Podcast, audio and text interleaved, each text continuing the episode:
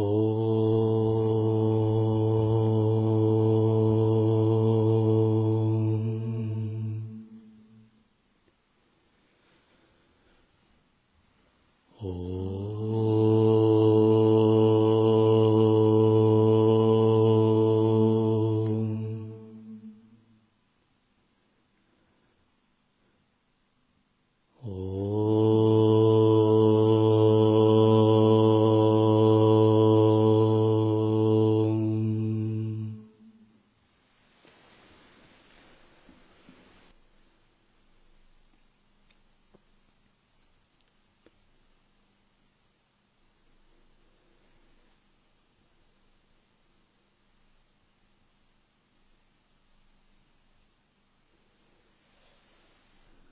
Что это за известный нам божественный берег.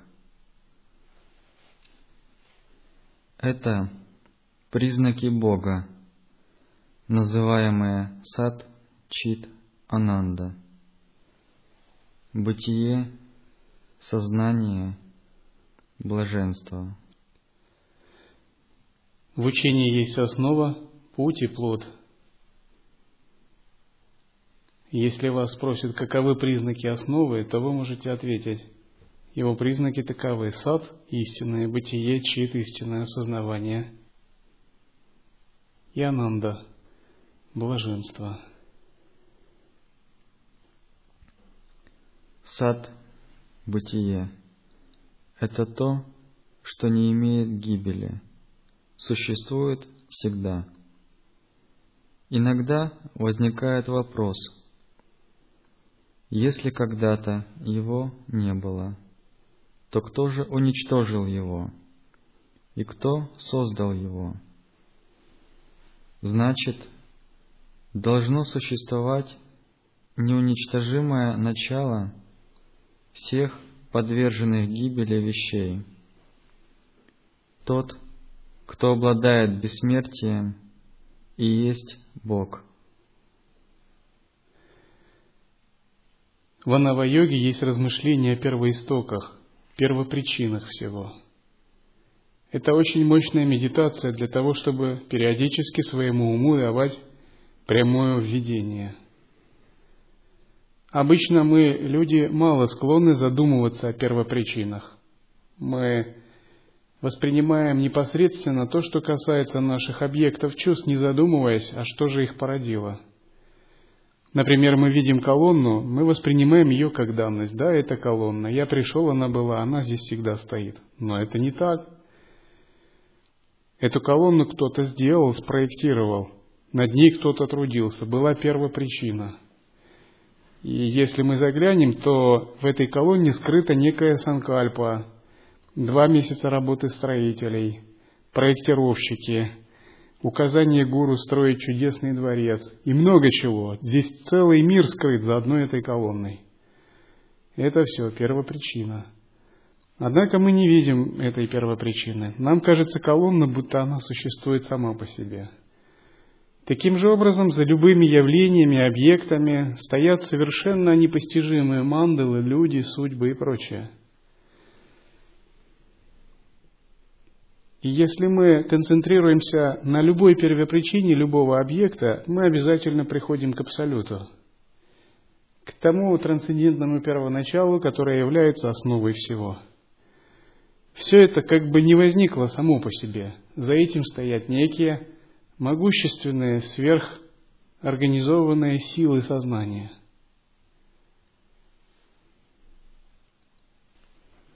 Далее, что такое чит? Сознание. Это то, что обладает знанием, причем абсолютным знанием. В отличие от нашего переменчивого знания, ему нет помех. В делах, совершаемых им, нет ни беспорядка, ни ошибок. Оно, собственно, и есть знание, чистое и простое. А наше знание нуждается в его помощи, и до тех пор, пока этой помощи нет, погрязает в беспорядке и ошибках. Очень часто Он просвещает нас, говоря, «Ваше знание связано с хаосом и заблуждениями, и как даже неодушевленные объекты упорядочены в Его творении. Когда нам надо как-то использовать тот или иной материальный предмет, мы ведь делаем это, уже имея в голове некую мысль, чит. Ну а сделает ли разве присущую только неограниченному знанию неодушевленная вещь? Нет, этого никогда не случится. Поэтому говорят, что Бог есть также чит, сознание. Первопричина Всевышний Источник обладает сознанием. Сознание отличается от материи и энергии особыми качествами. Всем известно в современном мире, что законы информации отличаются от законов энергии и материи. Допустим, есть закон сохранения энергии – но нет закона сохранения информации. И напротив, есть законы копирования, размножения информации, которые не присущи материальному миру. В связи с этим, к примеру, актуален вопрос авторских прав. Многие говорят, что если на материальном уровне вы возьмете у человека какую-нибудь вещь, то эта вещь у него исчезнет, а у вас появится. Поэтому существует заповедь «не воруй». Это законы материального мира. Но в информационном мире все не так. Если вы скопируете у какого-либо человека его информационную вещь, то эта вещь у него не исчезнет, а у вас появится. Таким образом, информация обладает возможностью бесконечному копированию – в ней не действуют законы материального мира. Поэтому встает вопрос о пиратстве, авторских правах. И некоторые говорят, что это воровство, а вторые говорят, нет, это не воровство, это нарушение авторских прав. И определение воровства юридической силы не имеет в материальном мире, поскольку вы не отчуждаете информационную собственность от ее производителя, а вы просто ее копируете, нарушая его права. Поэтому есть движение копирайт и копилефт за сохранение авторских прав и за противодействие. Даже есть российская пиратская партия. Это такое отступление. Я хочу сказать, что есть законы информационного мира и законы материального мира. Эти законы разные. И таким образом в информационном мире имеет э, власть сознание. Сознание обладает своими качествами. В отличие от материи, оно полиморфно, обладает множеством форм. Полифонично, вероятностно-стохастично, неопределенно. В нем есть эффект вероятности, размытости. Оно сверхсамоорганизовано, сверхсложно, если мы говорим о творящем сознании – и вся та многообразная Вселенная, которая, как считают ученые, произошла благодаря сложному механизму естественного отбора в процессе эволюции, на самом деле произошла сразу из высокоорганизованного сознания.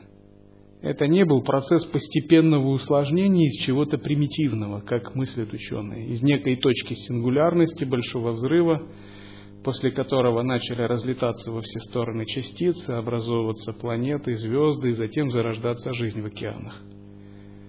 Сразу, в самом начале образования Вселенной, сознание было сверхсложным, оно не было примитивным. Это и есть принцип абсолюта, чит. И в конце концов, ученые тоже начали подходить к этому. И один ученый сказал, что представить, что жизнь зародилась из большого взрыва, когда было примитивное сознание, это все равно, что сказать, что на свалку металлолома бросили бомбу, и в результате взрыва образовался Боинг 747. Это невозможно. Самоорганизация сама по себе в процессе естественного отбора невозможна, если изначально не существовала разумная или сверхразумная первопричина. И мы эту сверхразумную первопричину называем принципом чит – Другими словами, это дает нам надежду на то, что мы уже обладаем самосовершенством. И основной принцип – естественное самосовершенство как раз строится на принципе чит. Если бы мы этим самосовершенством не обладали, нам надо было его создавать. Но самосовершенство заложено в нас уже изначально по определению. То есть мы как бы не просветлены, мы как бы глупы, обусловлены, мы как бы невежественны, и мы как бы страдаем. В самой же сущности мы обладаем этим самосовершенством, потому что мы носители сознания чит. Вопрос в том, что нам надо удалить то, что не дает нам воспринимать принцип чит.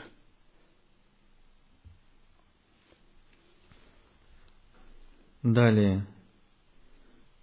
Что такое ананда? блаженство. Это состояние, при котором отсутствует желание иметь что-либо другое. Это покой, который вечно полон.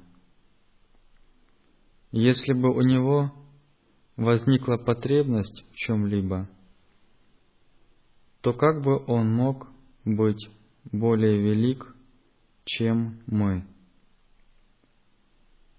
Как мы тогда сможем достичь блаженства через Него?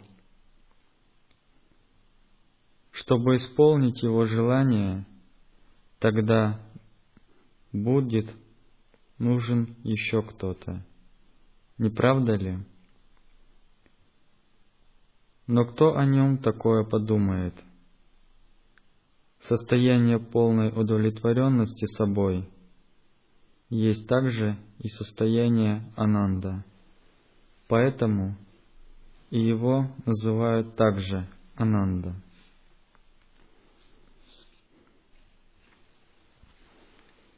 Если эти три сад, чит, ананда отделятся одно от другого, то все лишится опоры. Поэтому – он известен нам в форме бытия, сознания, блаженства. Сачитананда Рупи. Таким образом, Бог остается не только трансцендентным, но и доступным нашему знанию, как Сачитананда. Только тот, кто достиг состояния Турия, кто видит все предметы как одно, познает то истинное состояние Бога, бытие, сознание, блаженство, как оно есть. Как именно этот познающий соединяется с Богом, невозможно не выразить словами, не услышать ушами. Это можно лишь пережить, осознать. И есть способы получить такое осознание. О них можно и рассказать, и услышать. А если воспринял услышанное, начать действовать, придет осознание. Так Бог может быть действительно постигнут нами. У него нет имени, есть лишь имя, данное нами. У него нет формы, есть лишь форма, даваемая нами. В этом нет ничего дурного, ведь всякое имя разве не его имя? Разве всякая форма не его форма? Что есть звук без него? Что есть форма без него? Поэтому При отсутствии истинного знания о нем ты можешь, чтобы вспомнить его по своему желанию, дать ему имя и облечь его в форму.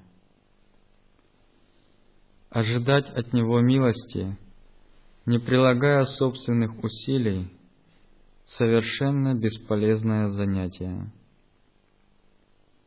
Если бы его милость достигалась без усилий, то все находились бы в одинаковом положении. Для проявления различий никаких оснований нет, но Он показывает нам пути и средства. А ты прилагай усилия, достигай цели, будь счастлив. Твоя лень и эгоизм побуждают тебя ожидать Его милости, не прилагая усилий. Правило для всех одно, и для тебя тоже. Не ослабляй своих усилий, Бог постигается только усилием.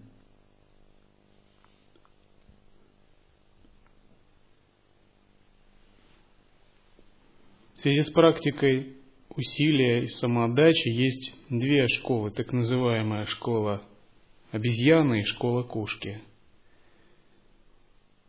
В школе обезьяны, как детеныш обезьяны держится крепко за свою мать, предполагается принцип приложения усилия. А в школе кошки Марджара Ньяя предполагается полное предание котенка на милость Абсолюта, когда мать его берет в зубы и несет. И две школы, Маркатаньяя, школа обезьяны, и Марджараньяя, школа кошки, как бы постоянно соперничают между собой. Одни говорят, что без личной устремленности и без личного усилия ты никогда ничего не достигнешь. Вторые говорят, без предания полного и полагания на милость ты тем более ничего не достигнешь. И чтобы достичь этого, необходимо устранить эгоистичные усилия, и в том числе само усилие является препятствием. Однако между этими подходами нет противоречия. Путь обезьяны мы применяем в начале, путь кошки попозже.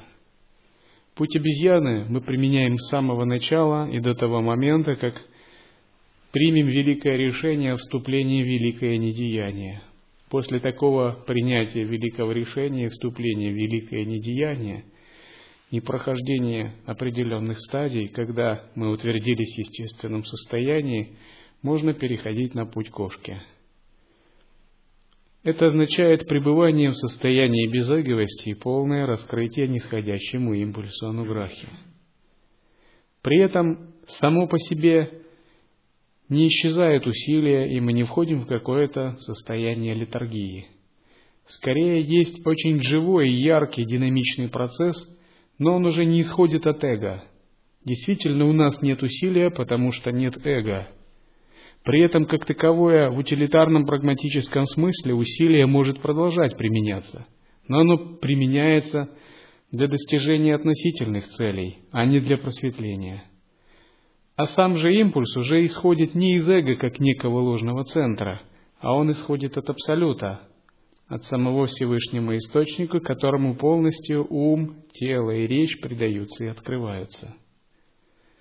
При этом усилие может прилагаться, однако они уже также исходят не из эгоистичного центра, а являются проявлением вселенской силы Ичхашакти. В таком случае тело, речь и ум являются своего рода орудием или инструментом проведения импульса Всевышнего Источника.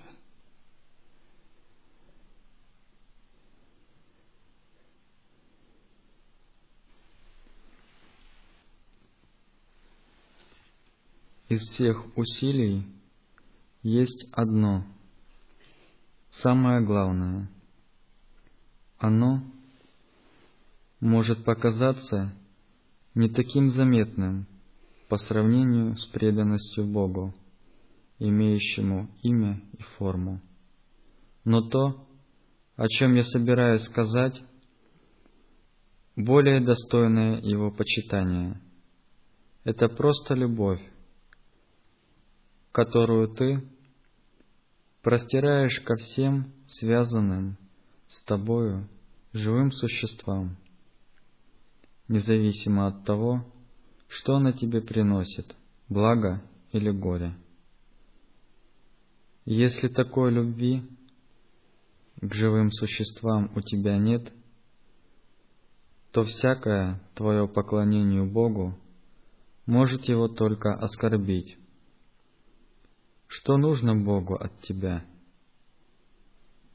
Когда ты ожидаешь от Бога того, что другие тщетно ожидают от тебя, то в этом проявляется твоя дурная эгоистичная природа. Людям с таким эгоизмом в присутствии Бога делать нечего. Ведь все, происходящее в его обществе, полностью лишено эгоизма. Поэтому почитай Бога, рассматривая всякое место как его обитель, а тех, кто находится в этих местах, как его самого.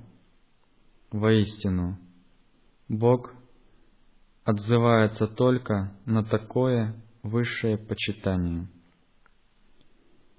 Итак, если ты, называя Бога разными именами, знаешь, что Ему принадлежат все имена и формы, если ты испытываешь любовь, то твоя душа постепенно обретет зрелость. Ты увидишь, что в тебе, подобно тому, как зреющий плод делается слаще и слаще, будет возрастать благо и уменьшаться зло. Пока твое сознание созревает – ты не ищешь его, гуру, а он тебя. В свое время оно созреет для встречи с гуру. Ваша встреча произойдет. Каждый идет к этому пути, к этому своим путем. Твоя зрелость сделает возможной встречу с ним она внушит тебе веру в Него. Его же подвигнет наставить тебя на правильный путь, тебя на то, чтобы следовать Его наставлениям. Это будет прямой путь к Богу, который есть Турия, четвертое состояние.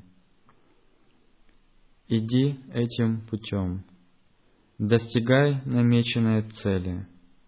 Эта цель – Сачитананда, бытие, сознание, блаженство.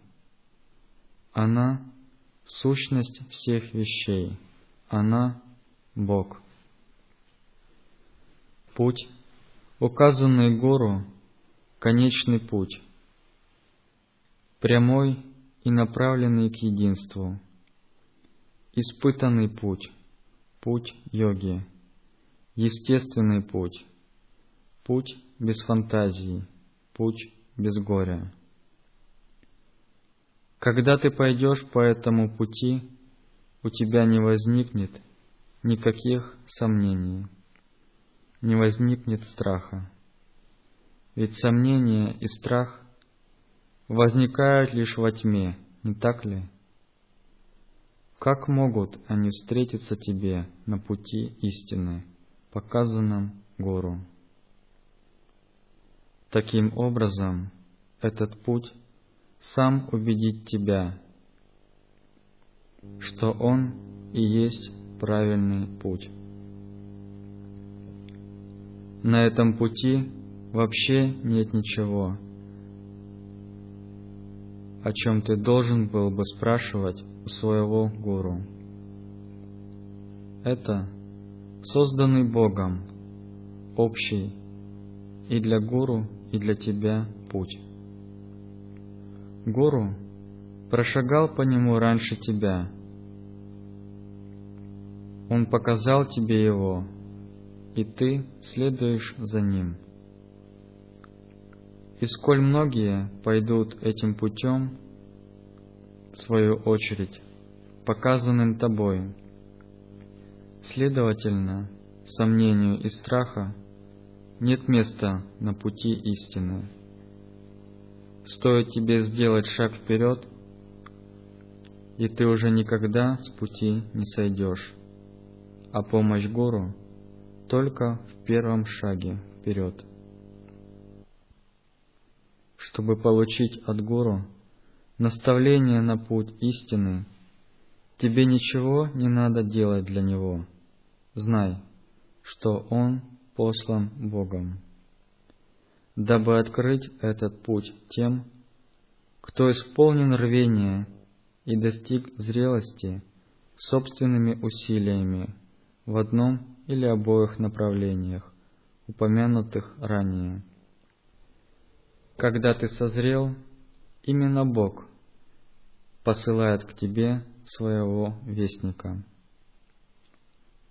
Духовная практика в период неведения, проводимая с верой, именуется бхакти, а с опорой на знание – джняна. Считается, что бхакти проявляется двояко – через почитание Бога с именем и формой, собственно и есть бхакти, и через любовь проявляемую во всех мирских делах карма. А две разновидности джняны называются йога, которая подразумевает прохождение реального пути, указанного гуру, и джняна, означающая конечное состояние.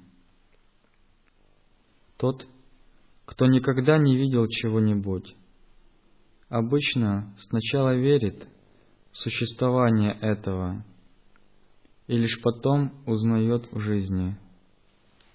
Но тот, кто не верит в существование им невиденного, никогда его и не увидит. Поэтому время узнавания приходит, пусть и не сразу, к тем, кто верит. К неверующим это время не придет – можно добавить, к неверующим это время не придет никогда. Поскольку вера является основой, мы сначала узнаем о чем-либо, верим в это, а затем на собственном опыте достигаем. Допустим, мы узнаем о том, что есть состояние сахаджи, и нам любопытно, что же это за состояние, как бы в него войти – и вначале мы просто верим, но затем работаем с анкальпой, очищаем ум и с внимательностью. И нам говорят, что в нем все самосвобождается.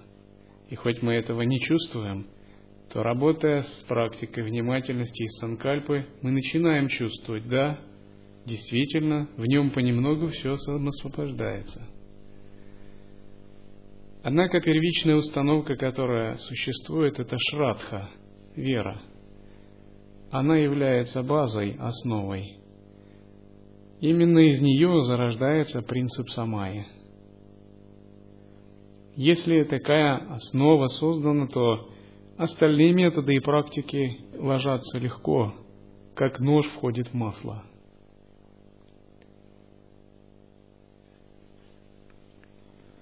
Поверь хотя бы в то, что вера в Бога не приносит вреда и благо выберет тебя, чтобы прийти к тебе. Этот мир предназначен только для создания в тебе веры. Такова цель творения. Имей веру, и Бог станет достижим для тебя. Сколь разные суждения по поводу Бога ты бы не имел, верь в то, что существует некто Он. Это семя, наполненное громадной энергией развития. Оно обладает великой способностью заставить тебя не видеть ничего, кроме Бога. Ты даже не увидишь себя. Воистину, все Бог.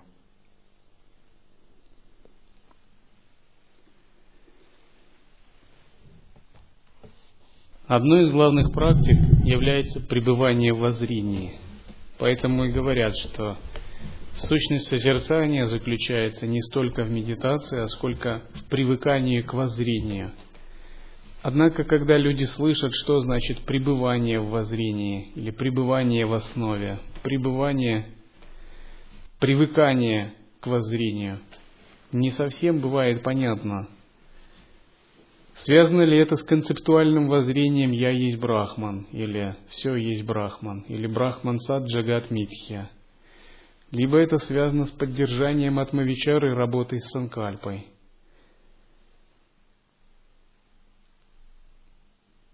Что же это такое воззрение и как пребывать уверенно в воззрении?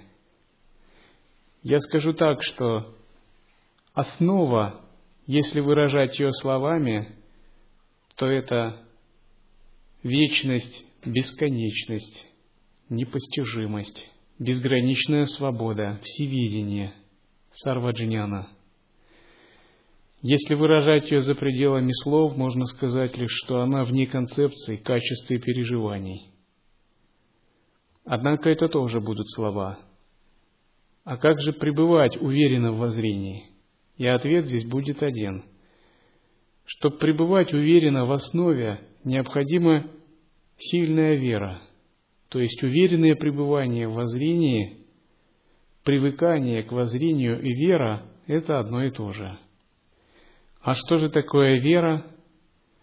Вера – это канал связи с Божественным, Дева Вахини.